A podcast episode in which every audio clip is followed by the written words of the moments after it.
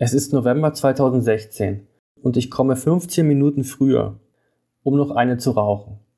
Der alte pakistanische Fahrer will mir eine Bestellung geben. Für ihn bin ich irgendwie sein Laufbursche. In seinen Augen muss immer nur ich arbeiten, wenn er und ich da sind. Aber meine Schicht hat noch nicht begonnen und ich ignoriere ihn. Manchmal schaut er mich direkt hasserfüllt an. Er denkt bestimmt so, was macht der Weiße hier? Der gehört hier nicht hin. Malik, der iranische Fahrer, kommt von seiner Fahrt. Er ist schon etwas länger hier. Er erzählt mir von seinem Job in einer Sicherheitsfirma. Die beim Arbeitsamt haben immer gesagt, was machen Sie? Nach mehreren Jahren Arbeitslosigkeit wurde ihm mehrmals das Geld gekürzt.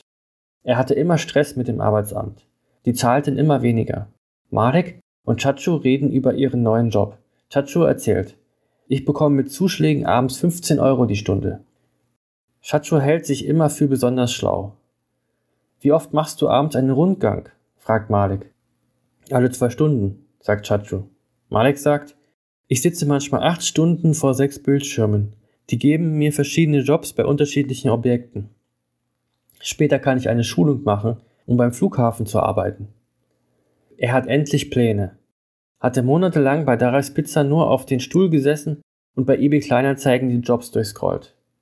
Der alte pakistanische Fahrer hält mir wieder einen Bestellzettel unter die Nase.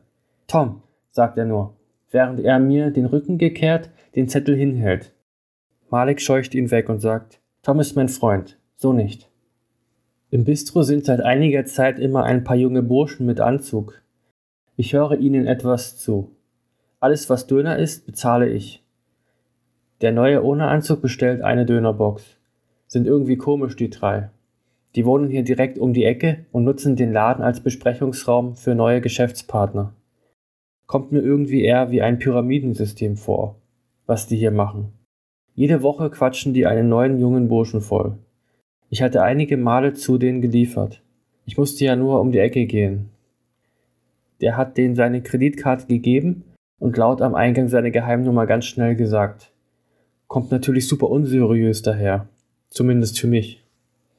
Die gehen jetzt hinten an einen Tisch. Da kann ich nicht mehr zuhören. Ich packe mein Essen in eine Styroporbox, lege zwei Schälchen Sauercreme und Ketchup auf die Box und gehe wieder zum Wagen. Als ich an den drei Burschen mit Anzug und den neuen Typen vorbeigehe, den die anwerben, sagt einer gerade, hier wirst du viel Geld verdienen. Die feiern sich richtig ab. Das ist fast jeden Tag so. Jedes Mal mit einem neuen Typen, der halbwegs gut aussieht und die als letztes angeworben wurden, werben dann manchmal ein paar Tage später einen neuen an. Das sind so Leute, die frisch Abitur oder die mittlere Reife fertig gemacht haben. Der Neue sagt, ich will lieber eine Ausbildung machen. Mehr kann ich nicht erhaschen, während ich vorbeigehe. Mir gefallen diese Herumtreiber nicht. Es geht in ein Autohaus mit Werkstatt. Ich gehe zur Rezeption und melde mich an. In den großen Räumen sitzen vereinzelt Kunden, die sich beraten lassen. Die Frau kassiert ab und ich stelle die Essen auf die Theke. Ich fahre zurück. Da ich ja immer nur ab 17.30 Uhr arbeite, habe ich selten Firmenkunden. Nur die ersten zwei Lieferungen um die Zeit gehen oft an Firmen. Ich fahre wieder zurück und fahre anschließend zwei weitere Bestellungen aus. Die vierte Bestellung geht Richtung Zentrum. Hier fahre ich direkt auf einen kleinen Platz.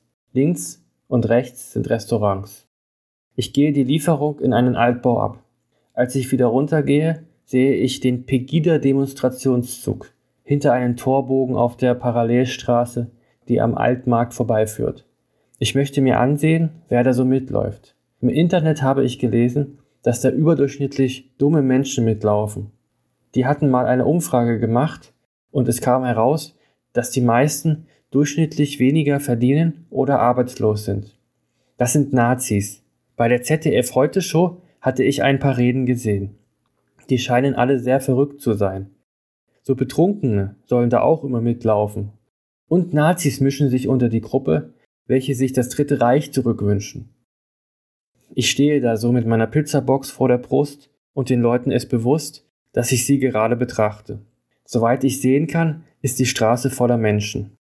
Es handelt sich vorwiegend um Männer mittleren Alters. Sie schauen mich freundlich an. Denen ist ganz klar bewusst, dass ich die gerade beäuge. Sehen eigentlich alle ganz normal aus. Jetzt muss ich auch wieder los. Es ist ja Arbeitszeit. Ich fahre wieder in das pakistanische Reich. Pakistan ist für mich nicht weit. Für mich ist es mitten in Dresden.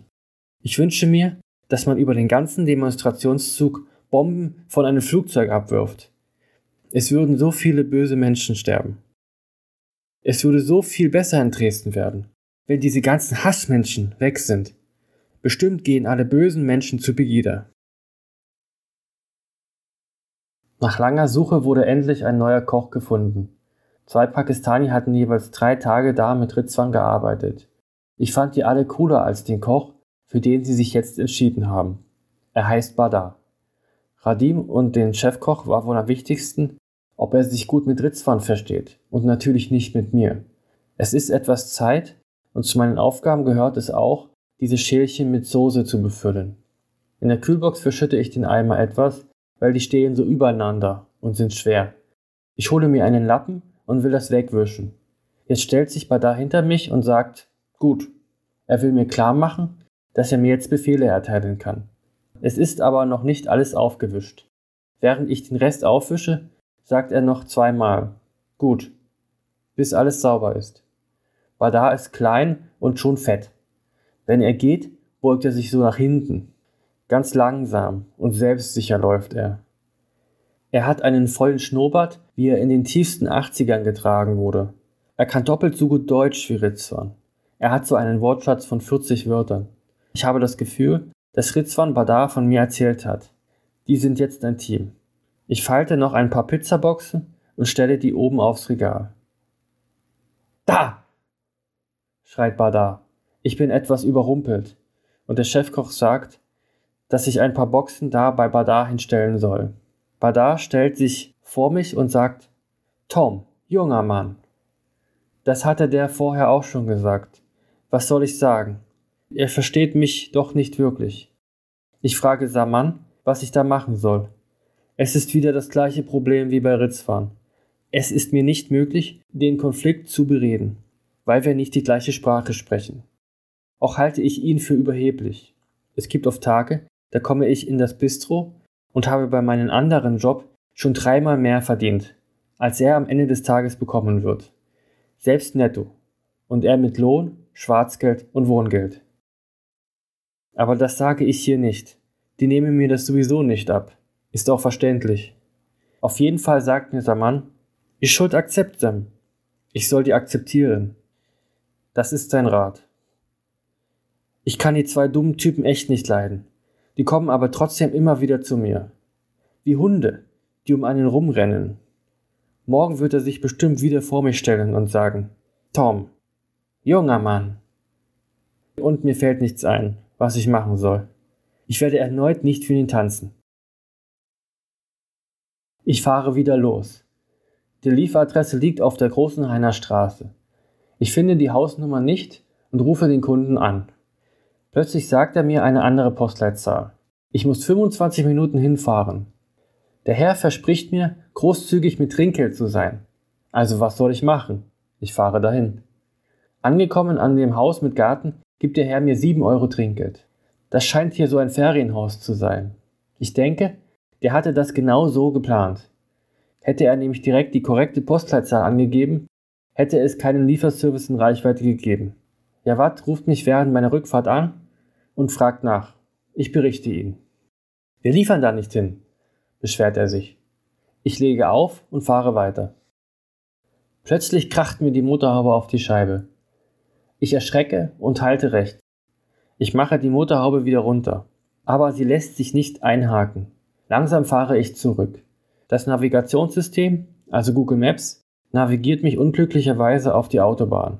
Und ich fahre auf den Standstreifen mit Warnblinklicht und Schrittgeschwindigkeit. Jawad ruft wieder an. Aber ich gehe nicht ran. Ich muss mich super konzentrieren. Die Motorhaube könnte jeden Moment wieder hochgehen. Tut sie auch einmal während der Fahrt. Ich halte an und klappe die wieder runter. Als ich mich wieder in der Stadt befinde, fährt ein Auto mit jungen Menschen hinter mir und kommt schnell näher. Einer schaut so aus dem Dachfenster. Sein ganzer Oberkörper ragt heraus. Sie müssen abbremsen und überholen mich. Sie fahren immer noch schnell, als sie mich überholen. Ich fahre so 30 Kilometer die Stunde. Die Richtgeschwindigkeit ist 50 Kilometer die Stunde hier. Als Sie vorbeifahren, schauen Sie mich böse an. Mein Warnblinklicht hatte ich mittlerweile ausgemacht. Keine Lust, dass mich die Polizei anhält. Als ich wieder da bin, mache ich Schluss.